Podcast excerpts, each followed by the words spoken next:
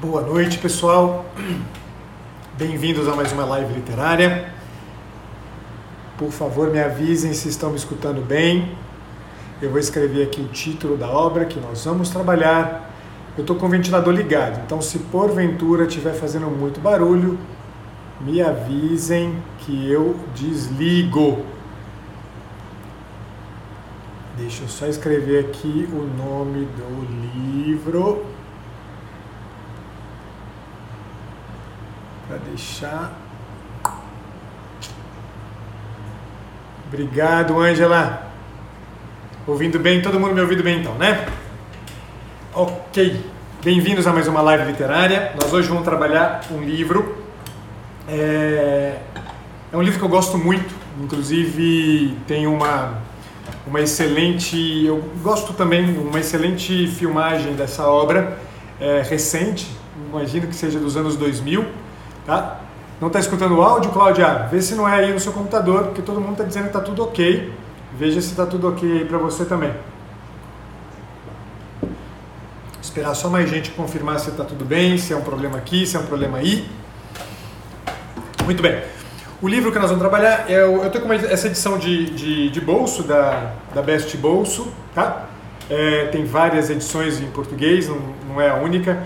É uma, uma boa edição e deu origem a um filme recente, que eu estava dizendo para vocês, justamente um filme da, dos anos 2000, por aí, eu não me lembro bem, é, que eu gosto muito, inclusive com muito bons, muito bons atores e, e muito fiel à obra em alguma medida, tá? É, com o mesmo título, chama-se Fim de Caso, efetivamente. O diretor, se não me engano, é Neil Jordan, tá? que é um, um, um diretor americano. Enfim, de, procurem, vocês vão encontrar aí uma muito boa referência.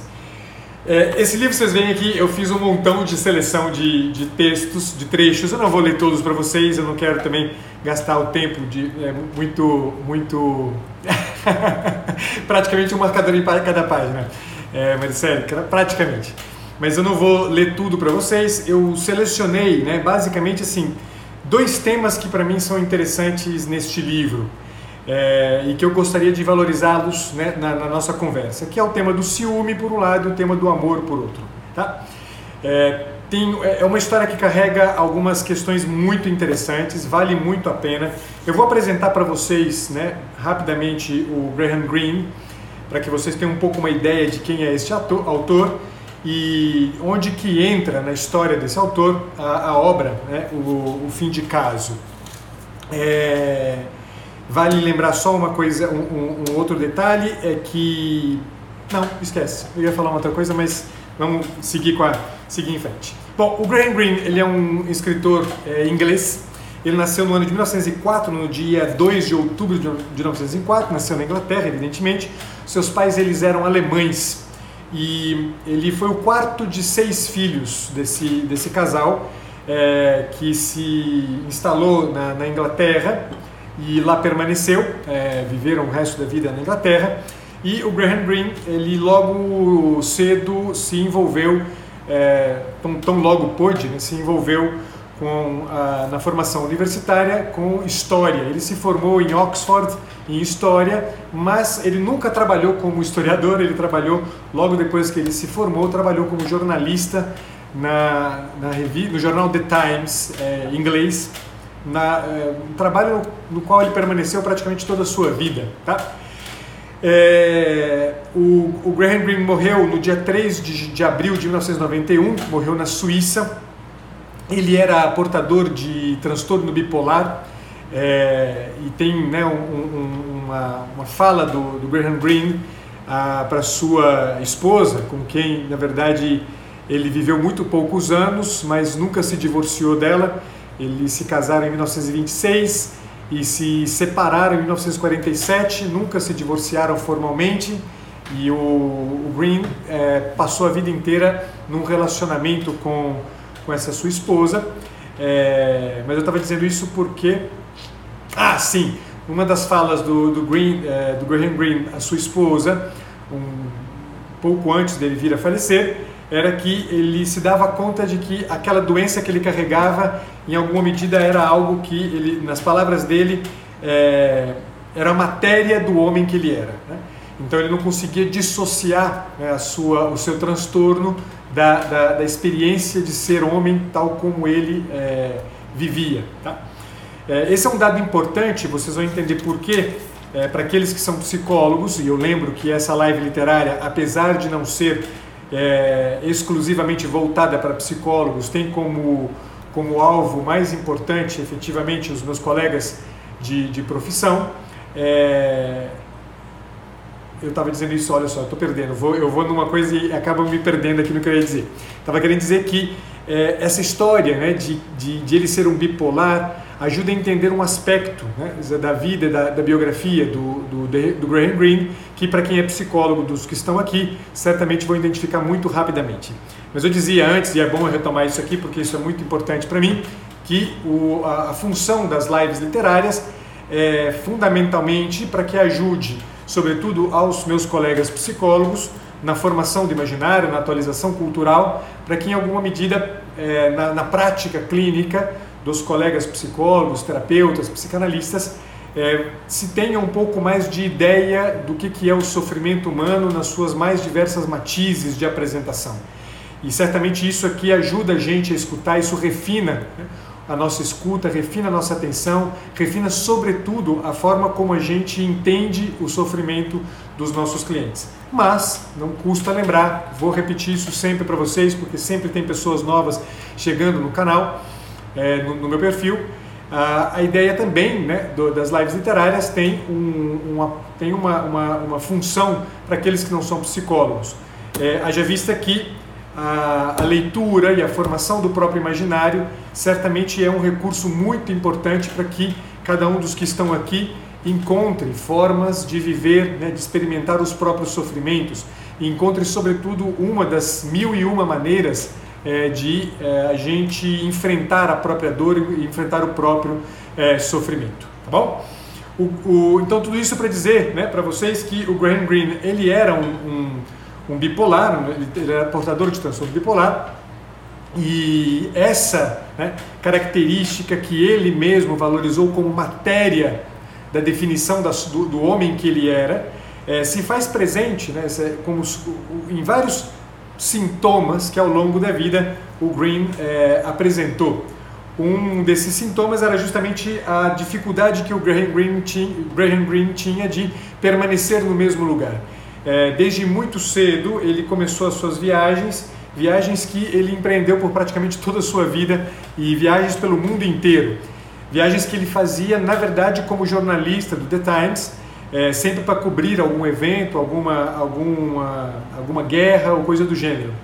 É, o Green também, na, na, na, durante a Segunda Guerra Mundial, ele, exatamente por conta das suas viagens e do seu trabalho, do seu ofício como jornalista, ele foi recrutado para o Serviço Secreto Britânico e desde então, de 1940, se eu não me engano, 1944 ou 1945, não tenho bem certo a data precisa, é, até o final da sua vida, ele foi um informante do Serviço Secreto Britânico, é, até o ano de 1991, quando ele vem a falecer. Isso também é, é algo que marca é, uma característica importante da obra do, do, do Graham Greene e, sobretudo, da sua biografia é, e que tem que ver também né, com essa história a que eu me referia há pouco, dizendo né, que é, esse traço de personalidade do Graham Greene é significativo e importante para a gente entender a figura do, do, do Greene. É, outro aspecto que também né, revela algo de um sintoma é, do Green é justamente o fato de que ele nunca conseguiu ser, ser fiel. Né? É, a sua esposa, com quem ele se casou em 1926, 1926 é, chamada Vivian é, se eu não me engano, agora não me lembro mais, vou pegar minha colinha aqui. É, Vivian Dyrall Browning é, foi a responsável, inclusive, pela conversão do Green. O Green ele era um anglicano, conhece a Vivian justamente numa, numa carta que a Vivian lhe escreve, chamando a atenção de uma coisa que ele havia escrito no jornal é, e que feria, em alguma medida, a compreensão adequada é, de algumas questões de algumas questões do magistério da igreja, sobretudo do catolicismo. E a partir deste, dessa primeira carta, o Green se aproxima da Vivian, que é inclusive a responsável pela sua conversão. Há quem diga que é, o Green se converteu né, interessado, na verdade, é, em se casar com a Vivian, mas o fato é que o processo de conversão do Green é, foi um processo autêntico e verdadeiro, tanto que, a, apesar né, de suas constantes negativas é, com relação a esse título, ele foi é, várias vezes reconhecido, né, reconhecido na Inglaterra como um escritor católico. Tá? É, marca que se a gente consegue identificar em praticamente toda a sua é, toda a sua obra é, é, é, de literatura.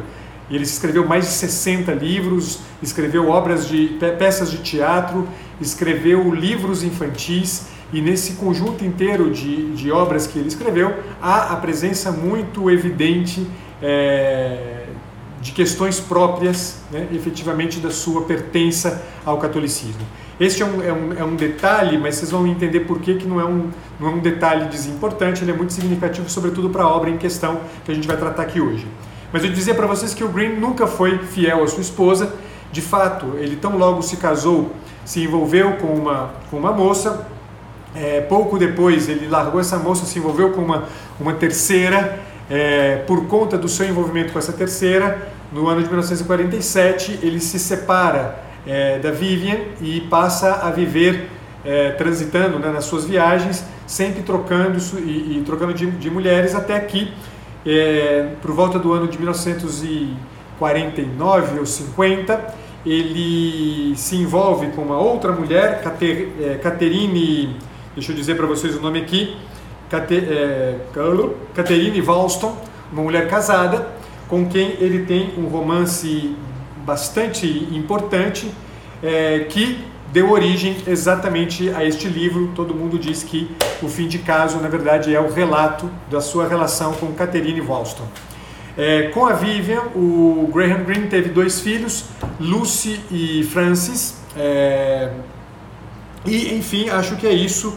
Ah, o último detalhe importante aqui é que ele morreu é, de leucemia. Tá? Então, só para vocês terem aqui um pouco o panorama geral da vida do, do Green, que ajuda a gente a entender a obra, tá?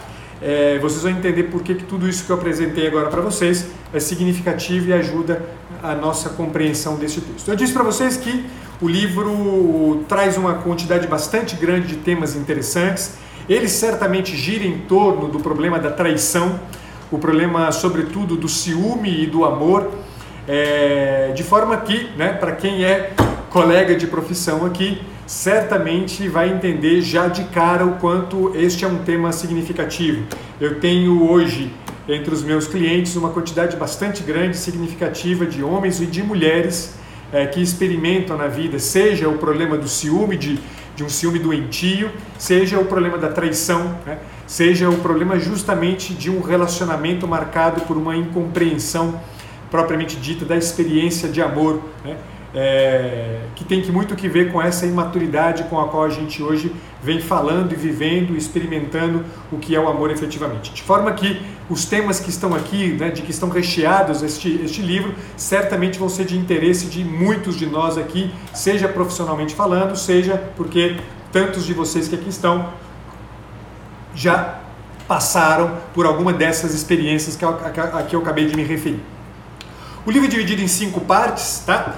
É, vou muito rapidamente né, traçar para vocês aqui né, um, um, itinerário dessas cinco partes. A primeira parte é, começa, na verdade, o, o, narrador do livro é um escritor chamado Maurice, Maurice é, Bendrix. É, ele é quem faz, né? To, to, ele é o, é, o, é o, personagem que está o, tá o tempo inteiro descrevendo o que está acontecendo e ele efetivamente é o amante, né? É, dos outros dois personagens importantes da obra, que são é, Henry e Sarah Miles. Tá? Sarah Miles é a, é, a, amante de, ou melhor, né, o Bendrix é, a, é o amante de Sarah Miles. E é, então essa primeira parte do livro conta justamente o, é, ele é, é, uma, é uma narrativa feita posteriormente ao evento que encerra o livro propriamente dito então o, o Bendrix começa a narrar tudo o que havia acontecido desde o princípio, como ele, é, tendo encontrado o Henry numa determinada altura da sua vida, é, conversam sobre a Sarah Miles e a preocupação do Henry acerca de uma impressão de que talvez a Sarah estiver, o estivesse traindo, quando na verdade é, a Sarah ou estava traindo de fato era com o próprio Bendrix, que naquele momento era, né, é, era o confidente do Henry. O, a primeira parte, portanto, desenrola justamente a partir da, da trama, né, a vida é, por conta justamente dessa preocupação do Henry e o Henry então resolve contratar um, um, um detetive secreto para vigiar a Sarah. Só que ele tem vergonha de fazê-lo e pede para o Bendrix contactar o, o detetive. Então aqui começa né, toda a trama e o Bendrix de fato faz isso, entra em contato com o Sr. Savage, que é o detetive secreto, que envolve nessa história também um auxiliar chamado. Vai aparecer aqui na segunda parte, só para eu pegar, acho que é Patrick. Agora não me engano. Não, é Parks, tá? Um auxiliar do, do Savage que assume o caso e vai levar à frente, inclusive envolvendo o filho do Parks, enfim. Você tem toda uma história que aparece a partir da segunda parte. Então a primeira parte é todo esse, todo esse contexto, né? o contexto justamente né, da descoberta, da impressão, na verdade, né, do Henry de que a Sarah o estava traindo e o envolvimento do Bendrix justamente com essa trama é, preparada, né, é, é, é, costurada pelo, pelo Henry. Bom, é, eu quero ler uma parte importante aqui, vocês vão entender por que, que ela é importante. É um trecho minúsculo, né? são três linhas apenas, logo no primeiro capítulo, na primeiríssima página do livro, que fala uma característica muito importante do Bendrix. Uma característica essa que eu queria assinalar para vocês é, já de cara como algo fundamental, inclusive na dinâmica é, empreendida pelo próprio Bendrix ao longo de toda a obra e uma quebra constante com relação a essa característica. É uma frase na qual ele diz o seguinte: Serei imparcial, porque faz parte do meu orgulho profissional preferir me aproximar da verdade até mesmo para expressar o meu quase ódio. E com efeito, a ideia de ódio, é um detalhe aqui não, é isso que eu quero chamar a atenção, mas só que essa, essa questão do ódio é um outro tema muito importante, inclusive, né? A, a, a dinâmica amor e ódio é uma dinâmica que está recorrentemente presente aqui. Tanto que o próprio Bendrix fala que a Sara, que é a sua amante, é, de quem ele é amante, na verdade, a Sara era uma pessoa por quem ele nutria um ódio muito consistente, muito significativo. E vocês vão entender por que, que ele experimentava esse ódio na medida em que eu vou contando para vocês alguns elementos. Mas o que eu queria chamar a atenção, na verdade, é essa ideia de que ele prefere se aproximar da verdade. A verdade é um objeto profundamente é, desejado e buscado pelo Bendrix. Apesar de, toda, né, de todo o seu envolvimento com uma trama é, de mentiras, de traição e tudo mais, é né, uma evidência é, na história do Bendrix o quanto a verdade lhe interessa, o quanto a verdade é algo que, pelo que ele anseia profundamente.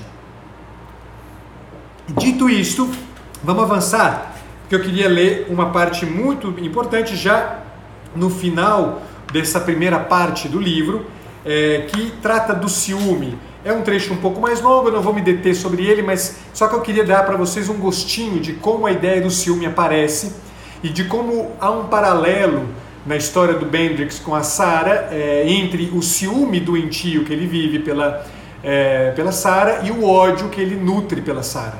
Né? Um ódio que, na verdade, é o outro lado né? É, da, da, da, moeda né? do seu amor por ela. Diz o seguinte, o início do capítulo 7, o último capítulo efetivamente da primeira parte do livro, ele diz o seguinte: O ciúme, assim eu pensava, só existe se aliado ao desejo. Os autores do Velho Testamento gostavam de usar a expressão um Deus ciumento, e talvez esse fosse um modo rude e indireto de expressar a sua crença no amor de Deus pelo homem. Vejam o paralelo. Mas acho que há diferentes tipos de desejo. O meu desejo agora estava mais próximo do ódio do que do amor. E Henry, eu tinha razões para acreditar nisso, pelo que Sara me havia dito, há muito tempo deixara de sentir qualquer desejo físico por ela. Aqui ele está comparando o ciúme que ele sente pela Sara do ciúme que, ele, que, que o Henry sente pela Sara. Ele diz que o ciúme dele é é, é, é, a marca do seu desejo e que o ciúme do Henry tem uma outra marca, né, que não é a marca do desejo, não é a marca do amor, é um outro tipo de marca que ele vai identificar. No entanto, acho que naquela época ele, né, o Henry, estava com tanto ciúme quanto eu. Seu desejo era simplesmente por companheirismo. Ele se sentiu pela primeira vez excluído da confiança de Sarah. Estava preocupado e desesperado, não sabia o que estava acontecendo nem o que iria acontecer. Vivia em estado de terrível insegurança. Nesse sentido, sua situação era pior do que a minha. Eu tinha a segurança de não possuir nada, não podia ter nada além do que já havia perdido, enquanto ele tinha a presença dela à mesa, o som de seus passos na escada, o abrir e fechar de portas, o beijo no rosto. Duvido que houvesse muito mais do que isso agora, mas esse pouco significa muito para um homem faminto. E talvez o que lhe agravasse as coisas fosse já ter sentido uma segurança que eu nunca havia tido. Vejam que é, a comparação que ele faz é que o ciúme que o Henry sente é um ciúme baseado no desejo de um companheirismo, um companheirismo que ele havia perdido, enquanto ele, Bendrix, não havia perdido nada, porque nada ele havia possuído além de mera e simplesmente um corpo. Né? É, então temos aqui uma coisa interessante para ajudar a gente a perceber algo da dinâmica que nasce na gente quando a gente está falando de um ciúme, sobretudo um, um ciúme doentio como aquele que ele nutria pela Sara. Era só um detalhe, não quero tratar mais do que isso. Logo na segunda parte, a segunda parte é justamente uma parte muito importante do livro. Deixa eu só ter certeza se é essa mesmo que eu estou querendo me referir. Exatamente, é uma parte muito importante do livro, porque é a parte que narra o processo de mudança da é, Sara. A Sara se envolve profundamente com o, com o Bendrix. É, essa relação é vivida pela Sara como um grande amor ela entende que a relação com o Henry, Henry Miles, não era uma relação verdadeira, não era uma relação baseada numa liberdade. Ela se envolve com Bendrix numa perspectiva de fato de adesão completa, total e irrestrita ao Bendrix, é, o, enquanto que o Bendrix, por sua vez, né, dizer, não entende as coisas com a mesma medida, ele entende a coisa né, toda numa medida justamente de prazer e mera e simplesmente né, satisfação de seus desejos. Então toda a segunda parte narra essa história de um envolvimento cada vez mais profundo entre Sarah e Bendrix e, e, e, Maurice. É, só que é, os, os eventos do livro são eventos que se passam durante a Segunda Guerra Mundial. E acontece então é, um o evento que vira, né, a, a, a, transforma a vida da Sara completamente do avesso, que é o dia em que, é, num, encontro que eles faziam, é, sempre no mesmo lugar, num hotel, se eu não estou enganado, é, a cidade é bombardeada e o hotel é bombardeado também. E nesse bombardeio, os dois estão lá, né, numa noite de amor, e é, eles são atingidos. Tá? A Sara se levanta num determinado momento e quando ela volta, ela retorna, é, o, o Bendrix está é, sob escombros e ela tem a certeza de que ele morreu. Tá? É, um pouco antes disso, tem um diálogozinho pequenininho que eu vou ler para vocês, porque é importante e significativo para entender a mudança que começa a ocorrer com a Sara. O diálogo é, diz o seguinte, capítulo 5 da segunda parte. É, vou, eu vou pegar do início aqui, tá? São, são cinco linhas, sete, linhas. Ela disse, foram, e ela, ela disse, foram praticamente as últimas palavras que eu ouvi dela antes que entrasse pingando no saguão, chegando do seu encontro. Ela tinha, ela, tinha, ela tinha se molhado por uma circunstância para vocês entenderem. Você não precisa ficar assustado. O amor não acaba só porque nós não nos vemos. Ela já havia quase tomado sua decisão, embora eu só fosse saber disso no dia seguinte, quando o telefone mostrou apenas a boca aberta e silenciosa de alguém que é encontrado morto. Ela disse: Meu querido, as pessoas continuam amando a Deus durante toda a vida sem vê-lo, não é? E ele respondeu: Esse não é o nosso tipo de amor. E ela, ela disse então: Eu às vezes não acredito que exista algum outro tipo. Então isso aqui é o início do capítulo 5 e né, já ajuda a gente a perceber o que vai acontecer na sequência. Bom, é, diz para vocês que a Sarah encontra o corpo de Bendrix sob os escombros, ela fica desesperada, é, inclusive, né, eu vou, deixa eu terminar de ler, depois eu vou dizer uma coisa que pode ser interessante depois para né, no filme, quando vocês assistirem ao filme que é um detalhe muito significativo. É, ela retorna, né, ela, ela, o, o, esse trecho, estamos falando da perspectiva do Bendrix, o Bendrix se levanta dos escombros e encontra né, com a Sara entrando é, no quarto, pingando, porque ela na verdade havia, com o bombardeio, ela havia se molhado com a, com a água da caixa d'água, sei lá o que, que aconteceu. Tá? É, na verdade, desculpa, o, o Bendrix se levanta dos escombros, vai até o quarto e encontra né, a Sara molhada, né, de joelhos. E aí é, ele tem esse diálogo aqui que é um diálogo muito bacana. O que você está fazendo no chão? Perguntei. Rezando. Para quem? Para o que quer que exista. Teria sido mais prático descer. A seriedade dela me assustava e eu queria provocá-la. Eu desci, ela respondeu. Eu não ouvi você. Não havia ninguém. Eu não pude ver você até que vi seu braço estendido por baixo da porta. Pensei que você estivesse morto. Você podia ter tentado me tirar de lá. Eu tentei, mas não consegui levantar a porta. Havia espaço para me mover. A porta não me mantinha preso. Eu teria acordado. Eu não entendo. Eu sabia com certeza que você estava morto. Então, não havia muito pelo que rezar. Havia? Eu zombei exceto por um milagre. Quando se está muito desamparada, ela disse, pode-se rezar por um milagre. Eles acontecem para os pobres, e eu estava pobre. Bem, é, assim, a parte 2, né, depois tem uma sequência na parte 2 que é muito importante, é, mas aqui né, vocês têm uma ideia da perspectiva do Bendrix para aquilo que tinha acontecido. Ele encontra Sara de joelhos, rezando, ela que era ateia, ele também era um, um escritor ateu, é, e ela então né, é, responde para ele que havia tentado salvá-lo e percebera que ele estava morto, então se colocou de joelhos rezando, pedindo por um milagre. Né? Um milagre que, é, na perspectiva dela, era alguma coisa que era a última esperança que ela podia ter no que é, diante dos eventos né, que haviam acontecido. O finalzinho da parte 2 tem uma frase de duas, duas linhas que me interessa também, porque é o Bendrix falando uma coisa muito interessante sobre o amor. Ele diz o seguinte: É estranho descobrir e acreditar que somos amados, olhem isto, quando sabemos que não há nada em nós para ser amado, exceto por um pai uma mãe ou algo como um Deus.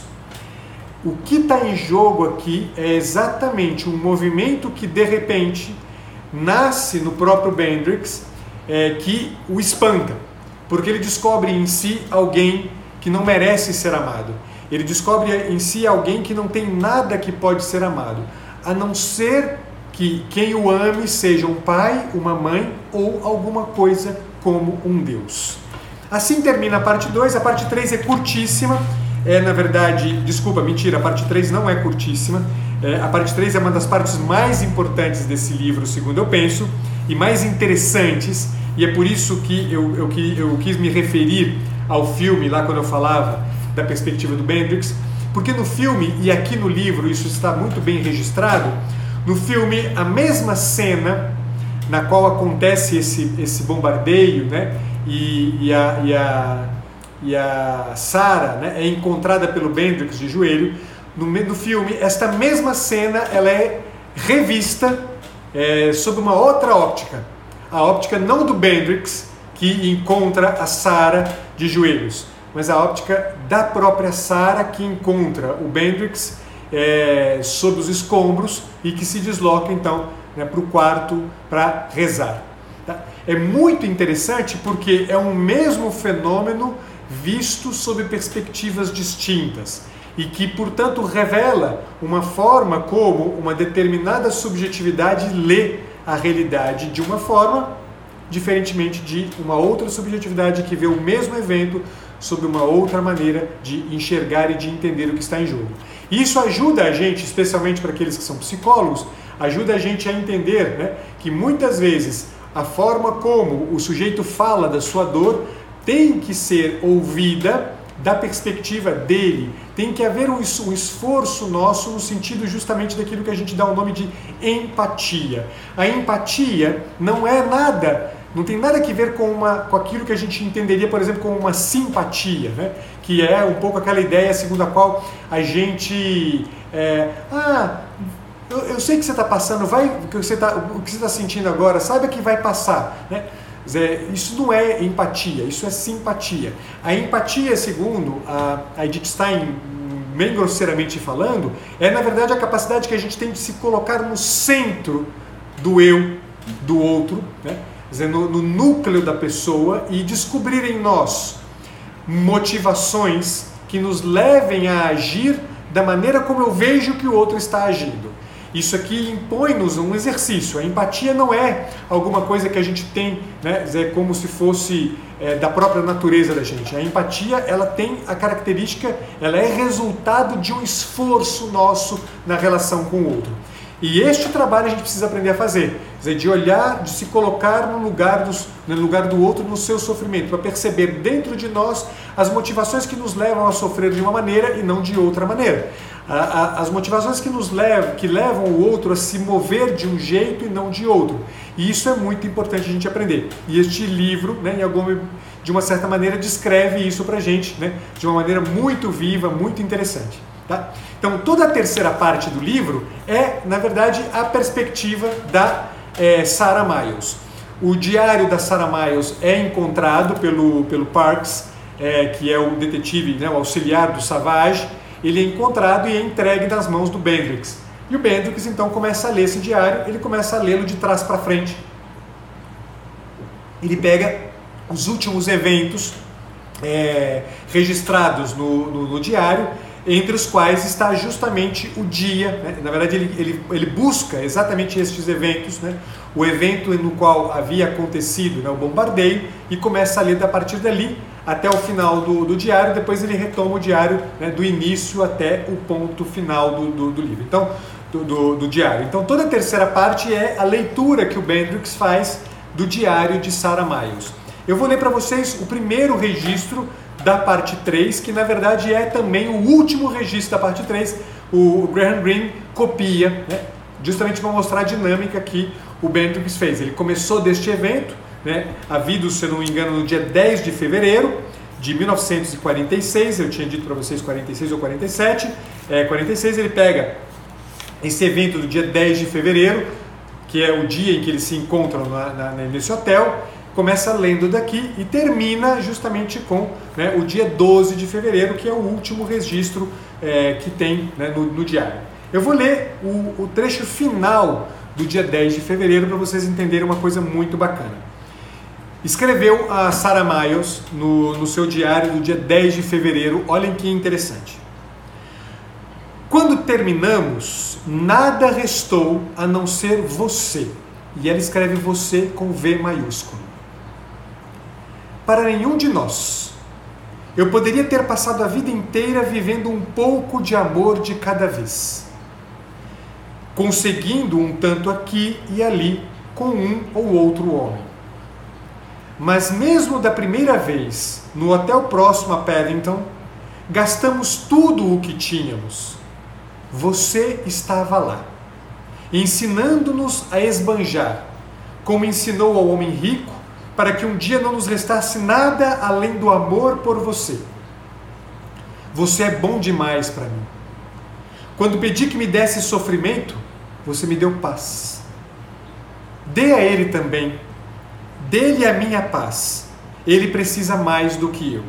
Este é, né, essas são as últimas linhas do registro do dia 10 de fevereiro, que depois dá é, passagem para o dia 12 de fevereiro, que eu vou ler para vocês depois de ler um trechinho curto, é, porém bastante significativo do movimento né, é, que a alma da Sara começou a realizar logo depois destes eventos.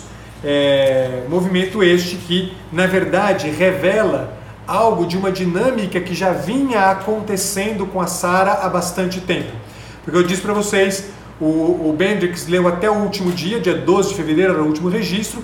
Terminada essa leitura, ele avançou para o início de diário, é, início esse que era o dia 17 de junho de 1944. Ou seja, dois anos antes, a Sarah Bendrix, a Sarah, é, Sarah, Sarah Miles é, já havia começado um movimento a partir de um encontro que ela havia feito com um casal é, em Londres. Ela começou a fazer um movimento que iria culminar naquele gesto de desamparo, de pobreza que a levou a se ajoelhar no dia em que ela viu o Bendrix morto. E neste dia 17 de junho, ela descreve o seguinte: é um trecho um pouco mais longo, mas que eu acho interessante para a gente entender o, tema do amor a que eu me referia como um dos elementos interessantes da gente observar nessa, nessa, nessa obra, tá? Ciúme, traição, amor, né? Amor pelo, por um homem, amor por Deus. Vejam que bacana essa coisa que ela escreve aqui. Mas, querido Deus, o que vou fazer com esse desejo de amar? Por que escrevo querido Deus? Ele não é querido, não para mim. Lembrem-se que ela era ateia. Se ele existe, então foi ele quem colocou na minha cabeça a ideia dessa promessa, a promessa de ser amada, de amar e de ser amada. E eu o odeio, com o maiúsculo, eu odeio a Deus por isso.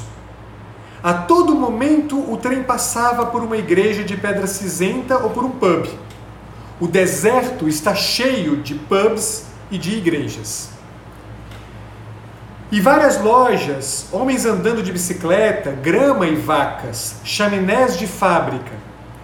Você os vê através da areia como peixes dentro d'água, num tanque.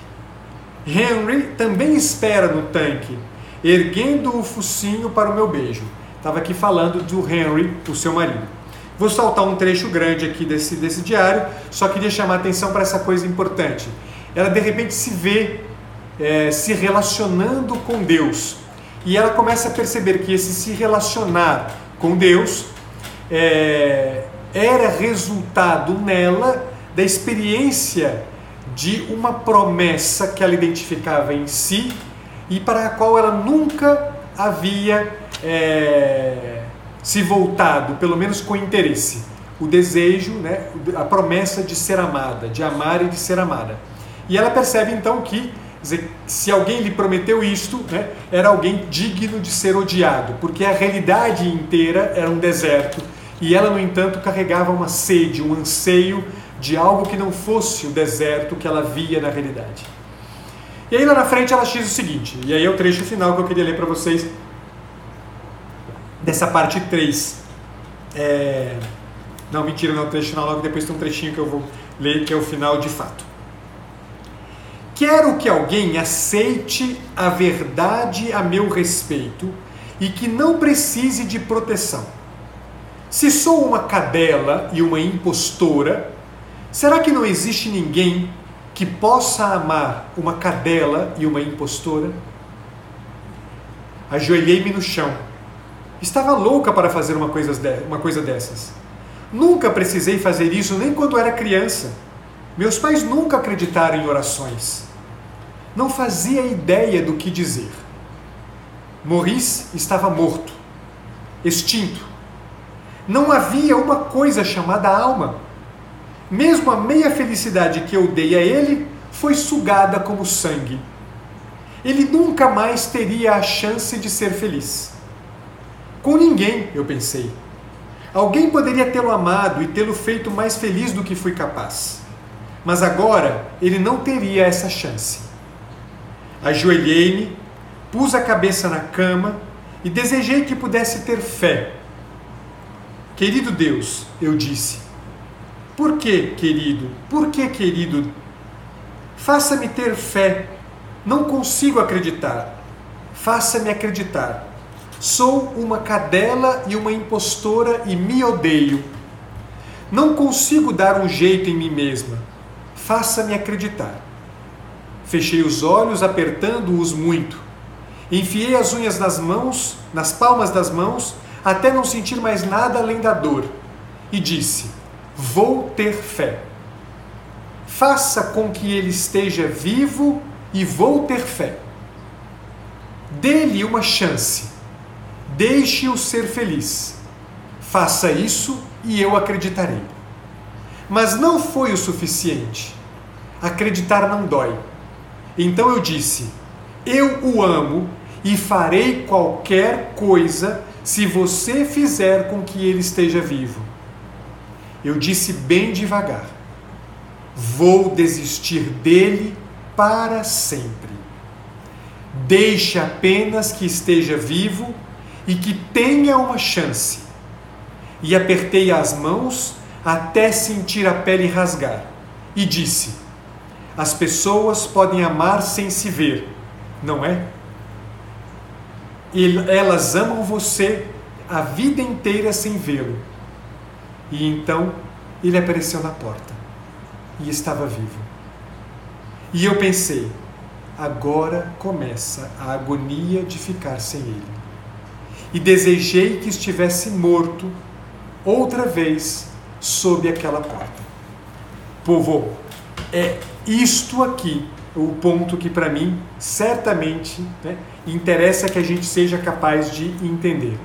Dizer, duas coisas importantes. A experiência que tem que ver lá com aquela coisa né, que o Bendrix chamava atenção quando ele dizia: como é possível que alguém como eu, que não tem nada para ser amado, a não ser que quem o ame seja um pai, uma mãe ou alguma coisa que se pareça com Deus, e essa mesma experiência que a Sara faz, de de repente se dar conta de que é uma impostora, de que é uma cadela, de que não vale nada e que deseja e que percebe em si uma promessa de ser amada percebe em si um desejo que nasce de uma promessa de ser amada.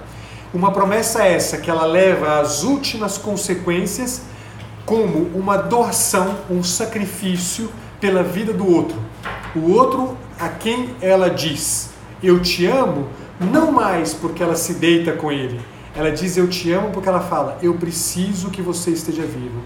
Para mim é importante que você esteja vivo.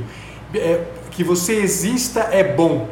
São estas falas que estão né, eh, subentendidas né, nessa descrição que a, a Sara faz dos eventos ocorridos naquele dia trágico, naquela tarde trágica, na qual Bendrix havia morrido e ela se colocou como uma mendiga, como uma desamparada, como uma pobre completa, pedindo pela vida do homem que ela amava.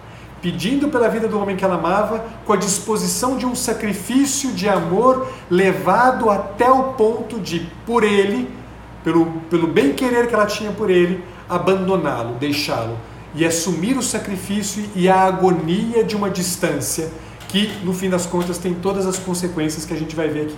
Vejam quanta coisa né, significativa só nesse breve trecho. Pessoal, só a leitura dessa terceira parte já daria aqui para gente uma longa conversa entre nós. Eu vou caminhando para o final aqui, porque eu já estou vendo que faltam 15 minutos. E é, vou só terminar né, o, o relato aqui. A parte 4 é uma parte curtíssima, são dois capítulos muito curtinhos, que na verdade é, conta é, o, o, o conjunto de tentativas do Bendrix logo depois né, de, de do, do, do, ocorrido. Ele por muito tempo tenta entrar em contato com a Sarah Miles, seja por telefone, fingindo ser outra pessoa, se passando por outra pessoa por telefone, ele nunca consegue isso aqui. E a parte 2 termina com é, a notícia que o Bendrix recebe da boca do, do Henry Miles de que a Sarah havia falecido.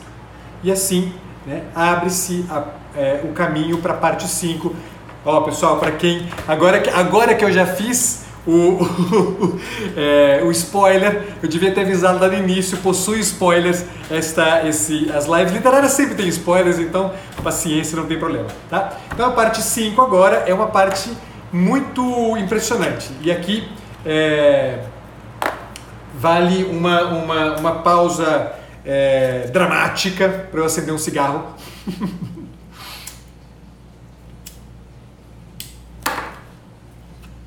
é, que é uma parte muito significativa da, da, da obra, porque acontece uma coisa impressionante no início dessa parte 5. O que, que acontece aqui? O Henry procura o Bendrix e, e tem uma conversa com o Bendrix. Né? Ah, vale dizer aqui que numa determinada altura da obra, o Henry descobre que o Bendrix era o amante de, de, de Sarah é, Miles e mesmo assim ele não rompe as relações com o Bendrix, tá? E a parte de 5 começa justamente com os dois conversando. É, ele fala da, da morte, né, de fala como ocorreu a morte, é, fala né, de como ele, ele, ele ficara espantado com um pedido de Sara pouco antes de morrer no leito. É, Sara pede que é, Henry chame um, um padre e o Henry fica espantado com isso porque afinal de contas a, a Sara nunca havia é, mostrado nada que se parecesse com uma experiência católica.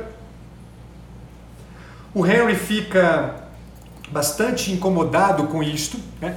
É, e na verdade a, a, ele, ele então, deixa eu só fazer, ele fica incomodado com isso na ocasião em que o, o Henry sabe disso, né? É, é, quando a Sarah diz para o Henry da, da, necessidade do desejo dela de ter um padre, o Henry entra em contato com o Bendrix para perguntar para ele o que ele achava disso.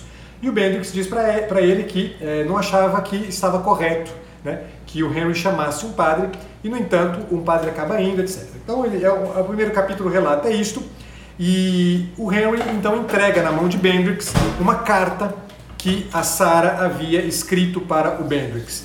Eu vou ler um trecho dessa carta para vocês, é, porque é um trecho muito, é, uma, é um, tre, é um, te, é um tre, trecho da obra muito interessante. Eu sei que eu já estou caminhando para o final, e, mas vale a pena porque é o último, é o penúltimo trechinho que eu li para vocês. O finalzinho é um trechinho de três linhas, então não tem problema para aquilo que me, que me interessa. Eu vou ler para vocês a carta da Sara para o Bendrix. Meu querido Maurice, queria escrever na noite passada, depois que você foi embora mas estava me sentindo muito mal quando cheguei em casa e Henry fez um estardalhaço por causa disso. Resolvi escrever em vez de telefonar, porque não posso telefonar e ouvir sua voz quando lhe disser que não vou embora com você. Porque não vou embora com você, Maurice, meu querido Maurice. Eu o amo, mas não posso vê-lo outra vez. Não sei como vou viver com esta dor e essa saudade. E peço a Deus o tempo todo que não seja duro comigo, que não me mantenha viva. Querido Maurice, quero ter o meu prazer e gozá-lo como todo mundo. Procurei um padre há dois dias antes de você me telefonar e disse a ele que queria ser católica. Contei sobre minha promessa e sobre você. Disse-lhe que não estava mais realmente casada com Henry. Não dormimos juntos desde o primeiro ano com você. Não foi um casamento de verdade, eu disse. Não se pode chamar assim um casamento feito apenas no cartório. Perguntei se podia ser católica e me casar com você. Sabia que você não se importaria de participar dessa cerimônia. Toda vez que fazia uma pergunta, tinha muita esperança. Era como abrir as persianas de uma casa nova e olhar à vista.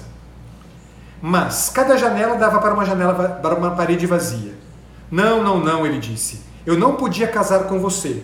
Não podia continuar a vê-lo se quisesse ser católica. Para o diabo com todos eles, pensei. Saí da sala e bati a porta para mostrar o que eu pensava dos padres. Eles estão entre Deus e nós, pensei. Olhem isto. Deus tem mais misericórdia. Saí da igreja, vi o crucifixo e pensei: é claro, ele tem misericórdia, só que é um tipo muito esquisito de misericórdia. Às vezes, mais parece um castigo. Morrisse, meu querido, Estou com uma dor de cabeça horrível e sinto vontade de morrer. Gostaria de não ser forte como um cavalo. Não quero viver sem você e sei que um dia vou encontrá-lo no Common. E não vou me importar nem um pouco com Henry, Deus ou qualquer outra coisa. Mas o que adianta? Acredito que existe um Deus. Acredito na história toda. Não há nada em que não acredite. poderiam subdividir a Trindade em 12 partes que eu a continuaria acreditando. Poderiam desencavar registros que provassem que Cristo era uma invenção de Pilatos para se autopromover, e ainda assim acreditaria. A fé se entranhou em mim como uma doença. Pa parênteses. Lembram do que eu dizia para vocês lá quando apresentei a biografia do Green? E que eu dizia para vocês como o Green entendia que a doença era a matéria de um homem? É disso que nós estamos falando. Do mesmo, do me, a fé se entranhou em mim como uma doença, do mesmo modo como me apaixonei. Nunca amara antes como o amo, e nunca antes acreditei em nada como agora. Tenho certeza, nunca tive certeza de nada. Quando você entrou por aquela porta com sangue no rosto, tive certeza, para sempre. Mesmo sem saber disso na época, lutei contra a fé mais tempo do que lutei contra o amor, mas não tenho mais forças. Morris querido, não fique zangado. Sinta pena de mim, mas não se zangue. Sou uma fraude e uma impostora, mas isso não é uma fraude. Eu me considerava segura a meu respeito e a respeito do que era certo ou errado, e você me ensinou a duvidar. Você me livrou de todas as mentiras e fingimentos, como se tira o entulho de uma estrada para que alguém importante possa passar e agora ele chegou. Mas foi você quem abriu o caminho. Quando escreve, você procura a precisão. Você me ensinou a desejar a verdade. Lembram? E me mostrava quando eu não falava a verdade. Você realmente pensa assim? Você costumava dizer. Ou apenas pensa que pensa assim? Então, como está vendo, é tudo culpa sua. É tudo culpa sua, Maurice. É tudo culpa sua. Peço a Deus que Ele não me mantenha viva desse jeito. Assim termina o capítulo 1 da, da última parte do livro, e a sequência disso aqui é, é no mínimo surpreendente, porque a conversa entre Maurice é, e Henry, depois da morte de, de Sarah, é uma conversa que é, chega ao ponto em que Henry convida Bendrix para morar na casa dele. É, o Henry empreende que o, o Maurice tava, tava, que estava escrevendo um livro, que seria o livro da vida do, do, do, do Bendrix, é, não tinha dinheiro para se sustentar, então, num gesto de, de gratuidade, de caridade, ele convida o Bendrix para morar na casa dele é, separa um quarto para ele, no qual o Bendrix passa a viver. E nessa história, o Bendrix começa a, a mexer na casa, mexe nos, na, na, nos livros da Sara, encontra alguns livros da Sara com anotações, livros que, inclusive, entre eles, há um livro muito importante para quem trabalha com, com homeschooling. Tem um livro que é, é, é mencionado aqui, agora só, só para me lembrar de uma autora que é muito usada para que autora de, de, literatura que é muito usada por aqueles que são que fazem é, homeschooling. Aqui em casa a gente já leu várias obras dessa autora e eu vou tentar lembrar aqui, vou tentar encontrar. Desculpa pessoal, porque é um livro interessante no qual ele encontra algumas anotações da, da Sara, anotações estas na, na, nas quais é, fica evidente uma dinâmica da Sara de muito tempo, no qual ela vai se envolvendo aos poucos com esta relação com Deus. Uma relação com Deus que é, levar, que é levada até as vias daquele gesto final e derradeiro dela, né, de, de, de, desamparo, de pobreza absoluta, no qual ela pede o um milagre. Né? Um movimento como esse que levou-a, inclusive, depois a justamente a pedir né, a conversão ao catolicismo. Não é, não é, a, a não é a Segur, não, é a Beatrix Potters, tá? É, que tem um conjunto muito grande de livrinhos infantis muito bacanas, é uma, uma autora é, inglesa também, católica, é, e que tem livros muito interessantes sobre um coelhinho, inclusive, É, vale muito a pena para quem tem crianças pequenas em casa. É uma, uma autora cuja leitura é bem, bem interessante. Bom, vai nessa sequência, essa, essas investigações do, do Bendrix acerca da Sara vão se tornando objeto da sua obra, né? a obra final da, da homeschooling é, que eu estava falando, tá? É, a, a, obra final, né, a última obra, grande obra do Bendix, depois a gente não sabe se ele continua escrevendo, mas a obra final dele, que inclusive o capítulo 7 é o relato do Bendix acerca dessa obra. E o livro termina, últimas palavras minhas, último trecho que eu leio para vocês, é, falando da posição do Bendrix. O Bendrix, todo este tempo, na sua relação com a Sara, e sobretudo na medida em que ele vai investigando a vida e a conversão da Sara, ele vai o tempo inteiro, tempo inteiro sendo questionado. Né? Aquele amor a que ele se referia quando ele dizia que como é possível alguém amar né? alguém como eu que não tem nada para ser amado. Pedro Coelho, obrigado, Fê, exatamente. Como é possível né, é, alguém ser amado, alguém como eu que não tem nada para ser amado, a não ser por um pai, por uma mãe ou por algo parecido com Deus? Ele começa a perceber dentro de si um movimento que pede dele a mesma posição de desamparo, a mesma posição de pobreza, a mesma posição de, é, de, de curvar-se diante da realidade, de curvar-se de curvar diante de um amor absolutamente inexplicável, como era aquele da, da Sara, e que era na verdade um amor que era nada mais nada menos do que um sinal de um amor muito maior. Tanto é verdade que a Sara eleva o seu amor até as consequências mais absurdas do amor, que é exatamente essa, né, de que eu dou a vida pelo bem do outro, eu entrego a minha vida pelo bem do outro, eu entrego, entrego a minha vida pela, pela felicidade, portanto, pela realização completa do outro. Ele que já vinha experimentando, em alguma medida, este amor, né, ele passa a se questionar, ele passa a viver isso aqui como um drama, o seu drama pessoal.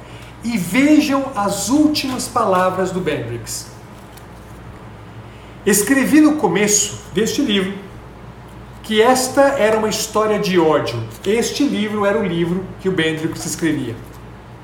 E andando ali ao lado de Henry, então o último capítulo é uma, uma conversa entre o Henry e o Bendrix, os dois estão caminhando na rua e conversando sobre a Sara. E andando ali ao lado de Henry, para tomar um copo de cerveja habitual, encontrei a única oração que parecia de acordo com o humor do inverno.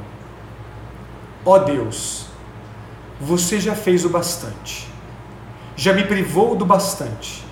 Estou cansado e velho demais para aprender a amar. Deixe-me em paz para sempre. Últimas palavras do livro e minhas últimas palavras. O livro se chama, está escrito aí, fixado, é, o livro se chama Fim de Caso. É, ele deu origem a um filme chamado Fim de Caso, bastante fiel à, à obra do Graham Greene. Várias das obras do Graham Greene, é, no, no, fim das contas, foram é, filmadas, se transformaram em filmes, várias, várias, várias, se não me engano, umas 10 das mais de 60 obras que o, que o Greene escreveu.